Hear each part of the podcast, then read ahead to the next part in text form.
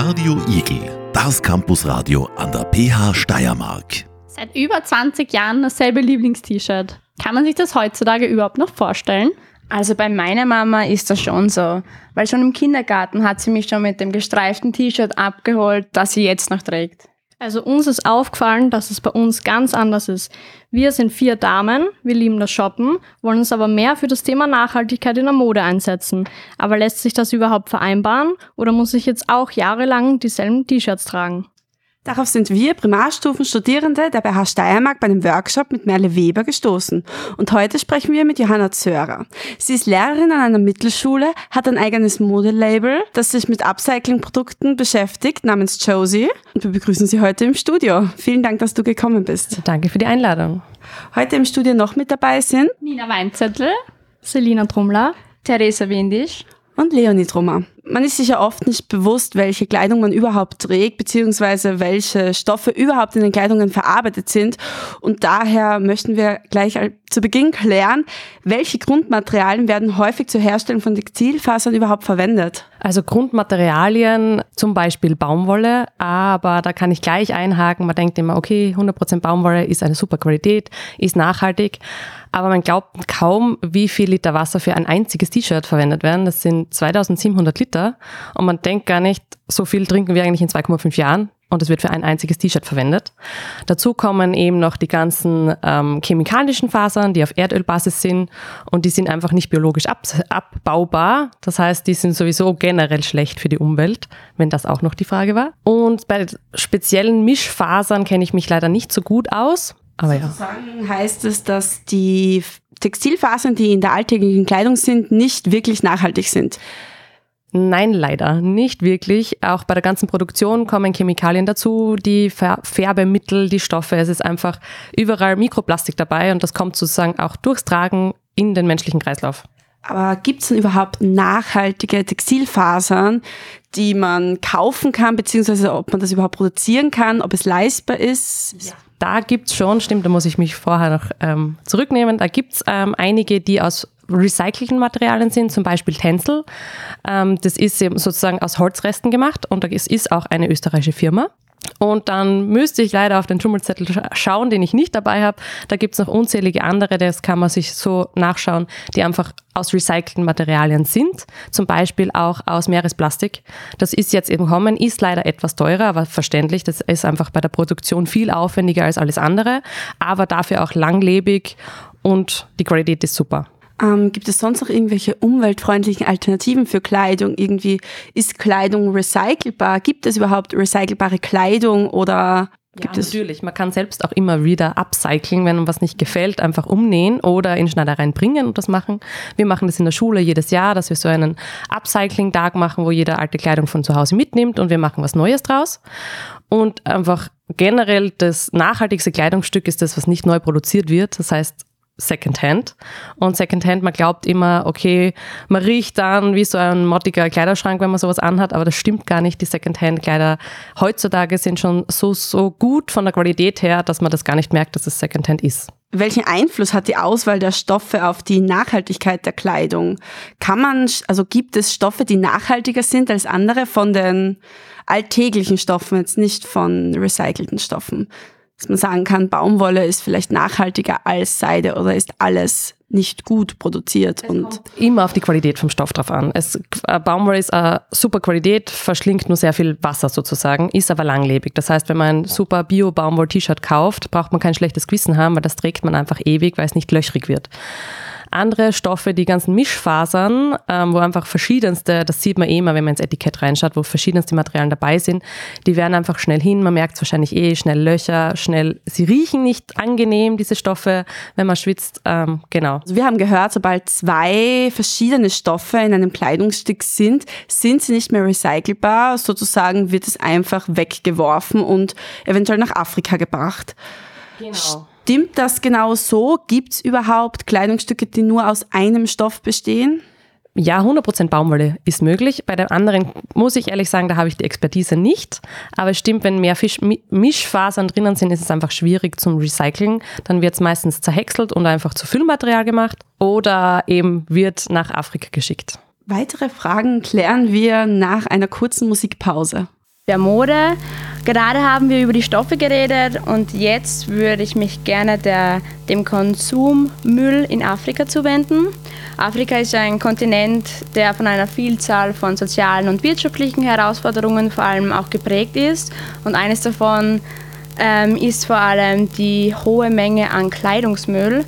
Äh, das hat natürlich verschiedene Gründe. Darum wäre es auch gut zu wissen, warum eigentlich so viel Kleidungsmüll in Afrika landet, beziehungsweise wie er entsteht dort. Wir denken einfach, wir spenden und wir geben das in einem guten Zweck weg. Und das gelangt dann nach Afrika als Mitumba. Also Mitumba ist Swahili und bedeutet Bündel oder Ballen. Und vielleicht habt ihr schon mal gesehen, das wird in so riesengroßen Bündel und Ballen dort angeliefert und wird dann von Händlern wieder gekauft. Das heißt, die bekommen das nicht gratis, sondern es wird von Händlern wieder gekauft. Es kostet circa ein Bündel zwischen 70 und 100 Euro. Und jetzt denkt man, ein normaler Lehrer, so wie wir es dann sind, ähm, verdient 70 Euro im Monat. Das heißt, es ist schon mal sehr, sehr viel Geld, was man für so ein Bündel ausgibt. Und die Problematik ist, man sieht von außen nicht, was wirklich drinnen ist. Und außen sind eigentlich die guten, die gute Qualität und innen wird einfach nur der Müll reingestopft, den wir nicht mehr tragen, der einfach nicht mehr tragbar ist und auch nicht verkaufbar. Der, landet sozusagen so versteckt auf den Märkten und wird dann entweder gleich am Straßenrand hingeworfen, verbrannt in den großen Flüssen, das heißt man sieht die Flüsse gar nicht mehr, weil die so vermüllt sind, oder auf großen Müllhalden. Ähm, gut, und wenn wir jetzt aber auf die Bevölkerung vor allem mal schauen, ähm, die Auswirkungen dieser Problematik auf die Einheimischen sind ja sehr vielfältig und haben auch soziale, aber ökologische Konsequenzen. Daher wäre jetzt einmal die Frage, ähm, wie sich das auf die einheimische Bevölkerung auswirkt, beeinflusst, wie sind die betroffen, mit was müssen die sortig kämpfen dort? Erstens mal eigentlich man hört das und denkt, es ist cool, weil 10% der Bevölkerung arbeiten in der Secondhand-Branche. Das heißt, es ist schon mal, werden Arbeitsplätze geschaffen. Aber wie bereits erwähnt, das, so ein Bündel kostet viel und dann ist einfach nichts drin, was man verkaufen kann. Das heißt, sie haben einen Monatslohn oder sogar mehr als einen Monatslohn ausgegeben für Müll und haben dann nichts mehr. Diese Personen leben von der Hand zum Mund und können dann einfach nicht mehr weiter und landen sozusagen immer mehr an der Armutsgrenze, beziehungsweise viele Menschen leben bereits auf den Müllhalden, die dort durch unsere Kleidung entstanden sind.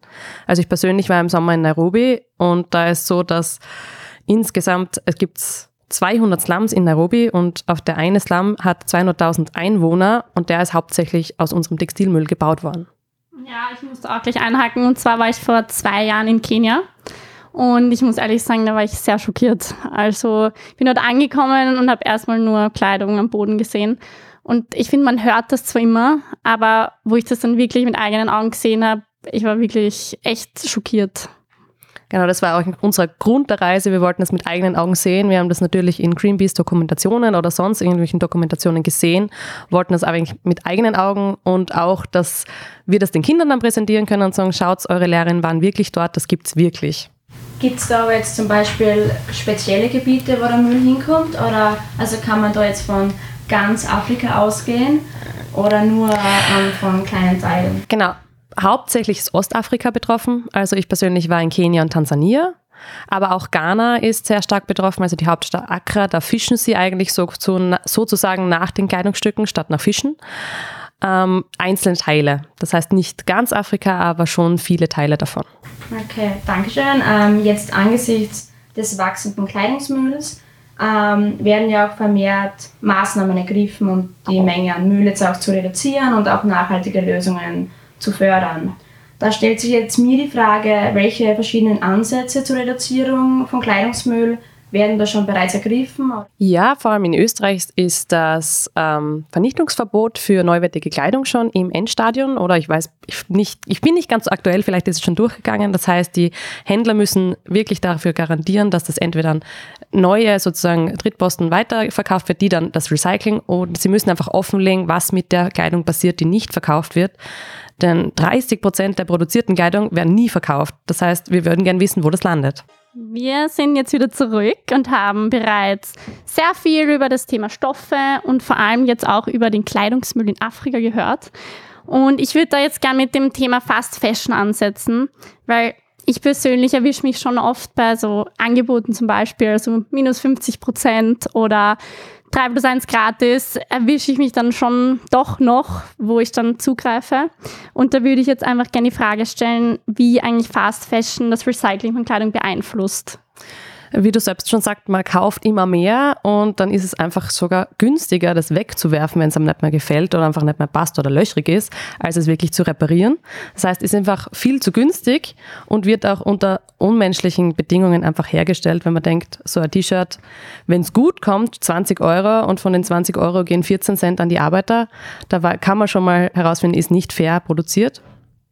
Und ja, ähm, und wie könnten jetzt zum Beispiel solche Modemarken das Recycling von Kleidung verbessern? Also könnten sie zum Beispiel einfach langlebigere Produkte schaffen? Wird das schon irgendwie in irgendeine Richtung äh, gut sein? Das sind auch die Ziele generell in der Modebranche, dass es langlebiger wird, die Produkte, dass es einfach vielleicht auch Förderungen für Reparaturleistungen gibt, dass es Reparieren einfach günstiger ist als es neu kaufen, aber eben auch nichts mehr neu kaufen. Also das Beste wäre, weniger zu produzieren und das, was wir schon haben, und das ist sehr, sehr viel, einfach wieder sozusagen aufleben zu lassen und hauptsächlich in Secondhand-Läden einmal zu schmückern. Ja, weil ich finde auch, wenn ich in meinen Kasten schaue, denke ich immer, ich habe nichts zum Anziehen, obwohl da schon so viel drin ist, was ich eigentlich gar nicht mehr anschaue. Und ähm, ja, ich finde zum Beispiel, mir würde auch helfen, wenn einfach mal klare Kennzeichnungen am Gewand sind, was da überhaupt für Stoffe drinnen sind, weil das ja auch wieder quasi dem Recycling helfen würde. Und da komme ich jetzt auch gleich zum nächsten Thema und zwar zum Upcycling. Da würde ich einfach gerne wissen, was ist denn jetzt eigentlich der genaue Unterschied zwischen Upcycling und Recycling? Recycling ist aus dem Gleichen etwas Gleiches machen und Upcycling, man macht's, man verbessert es einfach sozusagen aus alten Müllreifen, also aus alten Autoreifen, die man wirklich gar nicht mehr brauchen, brauchen kann, Sitzmöbel leer zu machen. Oder aus, das habe ich in Kenia gesehen, war sehr lustig, aus alten Flipflops, die man nicht mehr anziehen kann, Fliegenklatscher. Sowas ist einfach Upcycling, dass man das, den Wert ein bisschen steigert. Und kurz noch einzulenken zur vorigen Frage, also nicht vorigen Frage, sondern zu deiner Anmoderation. Es ist erschreckend, dass 185 Millionen Kleidungsstücke allein in Österreich ungetragen in unseren Kleiderschränken hängen. Ja, das ist echt viel. Wie am Anfang schon erwähnt, Sie sind ja in einer Mittelschule Deutsch und Werklehrerin und haben auch etwas Handwerkliches selbst kreiert und zwar ein eigenes Modelabel mit nachhaltigen Produkten namens Josie und wir würden uns freuen, wenn Sie uns etwas mehr darüber erzählen könnten. Genau, also Josie Design wurde 2016 bereits gegründet, als ich von der Modeschule, also die Modeschule absolvierte und mir war einfach ein bisschen langweilig in den Ferien, bevor es dann losging zum Arbeiten. Und da habe ich einfach angefangen, Rucksäcke und Taschen zu nähen. Und mir war es immer schon wichtig, auf die Umwelt und die Nachhaltigkeit zu schauen. Und da bin ich dann auf verschiedenste Möbelläden gestoßen, die sozusagen die Stoffe, die sie nicht mehr brauchen, wo sich kein ganzes Möbelstück mehr ausgeht, sogar teilweise verschenken oder einfach wegwerfen würden. Und da habe ich dann beschlossen, dass ich da Taschen und Rucksäcke draus mache. Und das sind sozusagen Unikate und die ganzen Rohmaterialien kommen von lokalen Händlern aus Graz. Okay, es hört sich wirklich cool an. Ich finde zum Beispiel auch in der Schule im, im Werkunterricht sollte man viel mehr solche DIY-Projekte machen zum Beispiel. Wir haben in unserer kurzen Pause jetzt die, die Tasche, die Johanna Zörer mitgebracht hat, uns ein bisschen genauer angeschaut, weil die so cool ausschaut. Schaut nämlich sehr hochwertig aus. Die ähm, ist aus einem Leder und der Reißverschluss schaut sehr, sehr schön vernäht aus. Und jetzt wollte ich fragen, wie genau wurde die jetzt eigentlich hergestellt? Ja, bei mir sind alle Taschen Unikate, also von der gibt es wirklich nur ein Stück. Und das ist eben aus einer alten Couch, also Stoffen von einer alten Couch. Und das wird alles in meinem kleinen, in meiner kleinen Werkstatt in meiner Wohnung genäht.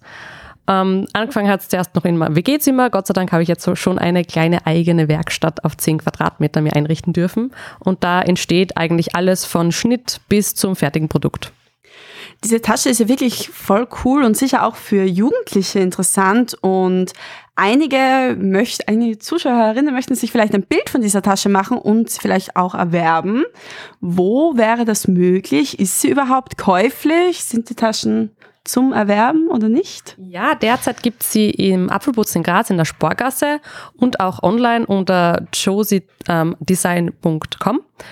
Und ja, Instagram bin ich auch immer wieder vertreten, aber die Fotos sind einfach sozusagen, da es nur Unikate gibt, ist es wirklich immer nur ein Stück. Das heißt, wenn man eine möchte, schnell zuschlagen. Sozusagen gibt es sie auch in verschiedenen Farben, Größen und Modellen. Ja, es gibt jetzt schon um die acht verschiedene Modelle. Der Bestseller ist eigentlich die Bauchtasche. Ähm, und all meine Taschen haben einen Charakter, also eine kleine Geschichte. Das ist die Bauchtasche namens Joey. Da gibt es auch, wer die Tasche ist sozusagen. Und das ist einfach Teil der Josie-Familie. Es ist wie so eine große Geschwisterrunde an Taschen. Was wäre denn die Geschichte hinter dieser Tasche? Der Joey ist ein bisschen neckisch und geht gerne fort, vor allem abends zum Feiern, aber auch äh, stravanzt da gerne auf Flohmärkten herum, äh, vor allem in Berlin, wo wirklich das Design entstanden ist. Ich habe nämlich zwei Jahre in Berlin in der Modebranche gearbeitet und da sind eigentlich haupt die größten Modelle ähm, der Reihe entstanden. Und ähm, wie lange dauert jetzt die Produktion so von einer Tasche? Von einer Bauchtasche, wenn ich mich nicht ablenken lasse von einer guten Serie, die nebenbei läuft, circa zwei Stunden. Also sind Sie schon Profi darin? Ja, das ist jetzt schon sicher die zwei bis dreihundertste Tasche. Ich habe irgendwann aufgehört mitzuzählen. Ähm, das geht schon ziemlich flott. Ja, danke für das interessante Thema. Wir haben jetzt generell viel über die Probleme der Fast Fashion gehört und jetzt würden wir aber gerne über die Lösungsansätze ein bisschen sprechen. Und zwar interessiert mich jetzt, was kann ich jetzt selber im Alltag tun, um etwas nachhaltiger mit meiner Kleidung, um, Kleidung umzugehen, also die Lebensdauer zu verlängern, so dass ich dann auch vielleicht 20 Jahre das gleiche T-Shirt tragen kann. Mm, da fängt man gleich beim Waschen an. Also weniger ist mehr beim Waschen. Mal auslüften draußen, wenn man irgendwie nur im verrauchten Lokal war und einfach weniger waschen, auch mit weniger Temperatur, also eher kalt. Beim Trocknen auch aufpassen. Vor allem Wollkleidung sollte man liegend trocknen, damit sie nicht aushängt. Und bei Wolle bin ich ein Riesenfan vom Fusselrasierer. Ich weiß nicht, ob ihr den kennt, aber der rasiert einfach beim Wollpeeling, wenn so kleine Knötchen entstehen bei einem Pullover, kann man das mit dem Fusselrasierer super wegbringen. Der schaut aus wie neu. Das heißt, die richtige Pflege, die Lagerung und die Aufbewahrung sind ähm, wichtig, dass man das Kleidungsstück möglichst lange tragen kann. Genau, und auch immer beim Kleidungsstück, wenn man es kauft, auf die Gütesiegel schauen. Es gibt unzählige. Ähm, eins der größten ist ähm, Fair Wear, das heißt einfach, dass es wirklich fair produziert wird. Oder auch das ähm, GOTS, das Gott-Siegel, sagt, dass es aus 100% Bio-Baumwolle ist. Da sollte man einfach sich ein bisschen reinlesen und recherchieren. Es gibt leider eben auch schon Greenwashing, wo einfach irgendwas draufsteht und es ist eigentlich nicht eingehalten worden. Da muss man einfach wirklich bei den Unternehmen richtig nachbohren. Aber da kann ich auch in Graz das Apfel, also Laden Apfelputzen empfehlen. Die haben wirklich nur fair produzierte Kleidung. Wir haben jetzt ein bisschen gerade drüber geredet, wo man die Kleidung so herbekommen könnte. Und jetzt würde mich noch interessieren, ähm, was können wir jetzt eigentlich für Kleidungs, äh, was können wir jetzt eigentlich machen, um nachhaltige Kleidungsentscheidungen zu treffen? Zuerst einmal entscheiden, braucht man das wirklich. Überlegt mal, okay, würde ich das jetzt nur für den einen Anlass? Dann fragt man vielleicht Freundinnen herum, ob die das haben, ob ich das für den einen anders ausbauen könnte. Und vielleicht einfach mal ein, zwei Nächte drüber schlafen und dann erst wirklich äh, das Produkt kaufen und eben bei solchen Entscheidungen kommt dann schon oft drauf, okay, eigentlich wollte ich es nur, weil ich jetzt gerade in dem Moment shoppen will und ich brauche es eigentlich gar nicht wirklich. Genau. Ich hätte dann noch ein bisschen was ähm, über eine Kleidertauschparty vorher gehört und zwar ähm, ist die nächste Woche von, also am 27.01. von 16 bis 19 Uhr am Landkai. Wie schaut denn so eine Kleidertauschparty überhaupt aus? Also bei der letzten Kleidertauschparty war ich auch schon und das ist ziemlich genial. Da kann man die eigenen Sachen, die man nicht mehr an, ähm, anziehen mag oder die einem nicht mehr passen, die aber in guter Qualität sind, also keine Löcher und Zauber, kann man hinbringen. Das wird dann sehr schön sortiert nach Kategorien und dann darf man auch selbst, auch wenn man nichts hingebracht hat, durchschmökern und sich die Sachen einfach mitnehmen. Ja, ich habe schon mal gehört, dass man so eine Kleidertauschparty auch selber machen kann. Wie würde man das ähm, anstellen? Ja, einfach Freundinnen einladen, die einfach den Kleiderschrank mal ausmisten und wirklich mit wie eine Party ist es eigentlich aufgebaut und man tratscht und währenddessen immer wieder Sachen anprobieren. Bei uns, bei den letzten Kleidertauschparty, ist die Modeschau am Ende immer sehr lustig gewesen. Die Sachen, die nicht weggegangen sind, hat man sich sozusagen einfach angezogen und eine Modenschau damit gemacht und meistens dann, haben einen die Teile dann so gut gefallen, dass man es gleich mitgenommen hat. Und für die Schulen kann ich empfehlen, wir haben einen SchülerInnen und einen LehrerInnen Kleidertausch, also Kleiderstangen, die im Gang hängen, das ganze Jahr und die Schüler dürfen einfach Sachen hinhängen, aber auch wieder Sachen mitnehmen und das ist wirklich auch für Lehrer im Konferenzzimmer, das heißt eher mit erwachsener Kleidung und für die Schüler einfach im Gang und das kommt bei uns super gut an. Das kann ich mir auch sehr gut vorstellen. Und äh, wo wir gerade beim Thema Schule sind, wir als angehende Lehrerin fragen uns auch immer öfter, ähm, wie wir dieses Thema in Zukunft thematisieren können, weil bei uns in der Schulzeit war das gar kein Thema noch. Und Sie als Lehrerin können uns da sicher ein paar Dinge erzählen, wie man ähm, Bildung, ähm, also wie Bildung das Bewusstsein für die Auswirkungen von Fast Fashion schärfen kann. Da muss man uns vor allem schon bei den Jüngsten ansetzen ähm, und denen einfach immer wieder sagen, wie schlimm eigentlich Fast Fashion ist, aber ihnen auch Lösungen aufzeigen.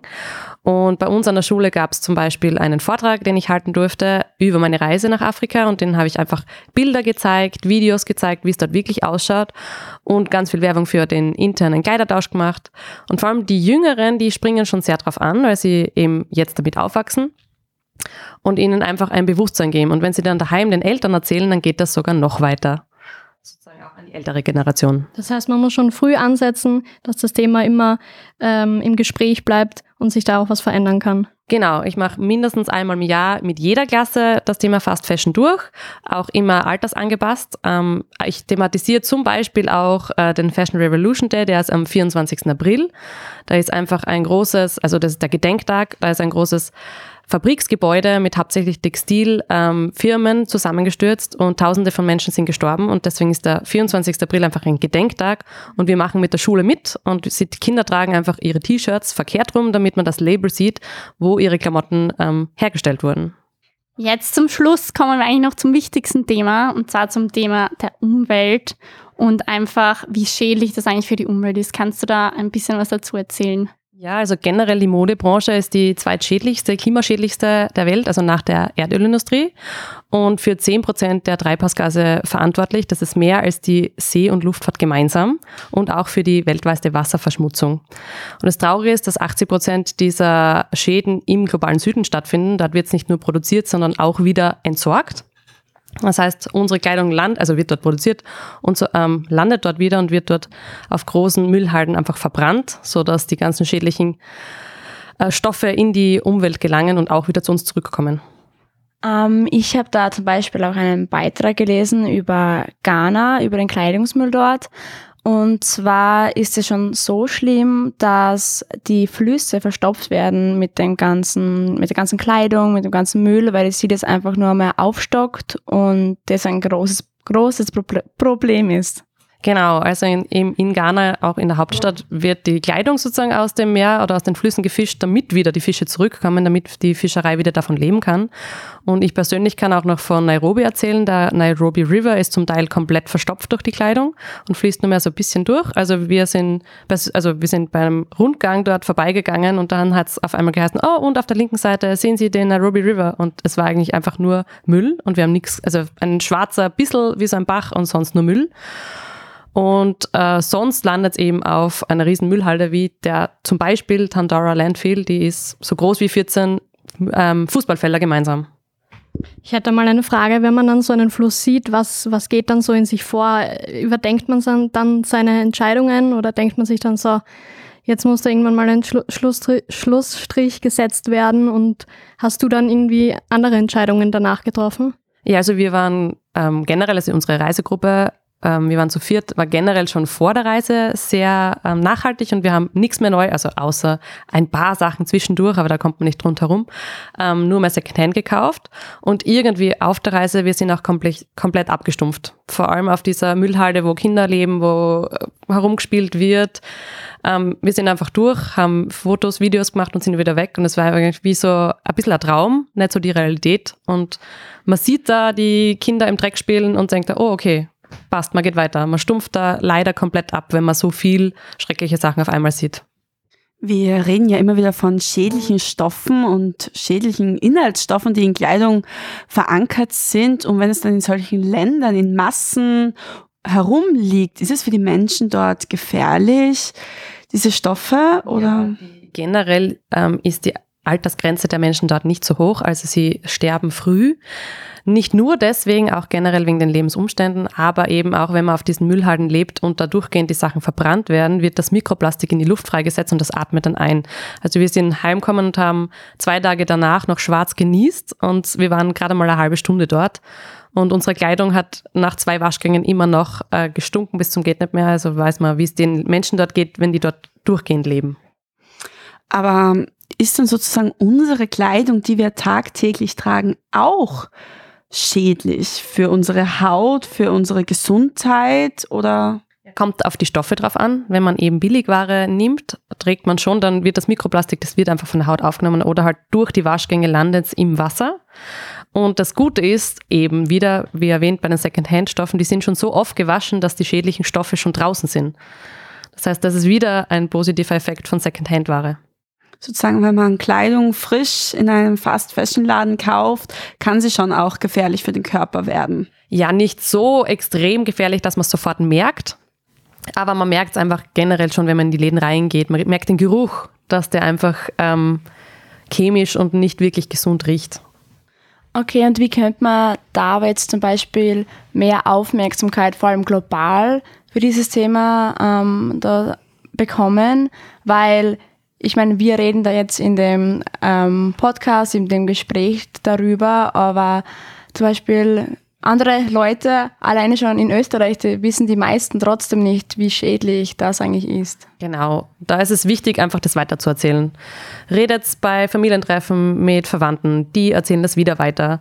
Also wir haben zum Beispiel eine Vortragsreihe auch, die heißt Auf den Spuren von Fast Fashion durch Ostafrika und haben die jetzt schon ein paar Mal ähm, an verschiedenen Orten gehalten und da sind wirklich danach die Leute erschüttert zu uns gekommen, weil sie nicht wussten, dass es wirklich, dass unsere Secondhand-Kleidung oder unsere gespendete Kleidung wirklich so viel Schaden anrichtet. Das heißt, das Wichtigste ist einfach, die Leute darauf aufmerksam zu machen. Gibt es irgendetwas, das du unseren Zuhörerinnen des Podcasts noch sagen möchtest zum Ende hin? Ja, überdenkt einfach euer eigenes Kaufverhalten. Und unser Ziel sollte wirklich sein, dass in den nächsten Jahren mindestens 40 Prozent in unseren Kleiderschränken nur mehr Secondhand-Ware ist. Oder auch unterschreibt Petitionen wie das Lieferkettengesetz, das Vernichtungsgesetz von neuwertiger Ware. Bleibt da immer am Laufenden und schaut, dass ihr eben immer informiert seid, was ihr kauft und wo ihr es kauft. Wir bedanken uns wirklich, dass Sie heute gekommen sind und auch für Ihre Arbeit, die Sie leisten, die wirklich wichtig ist und auch an Schulen raustragen. Ähm, Dankeschön und danke für den lehrreichen Podcast heute. Sehr gerne. Radio Igel. Radio Igel, das Campusradio an der PH Steiermark.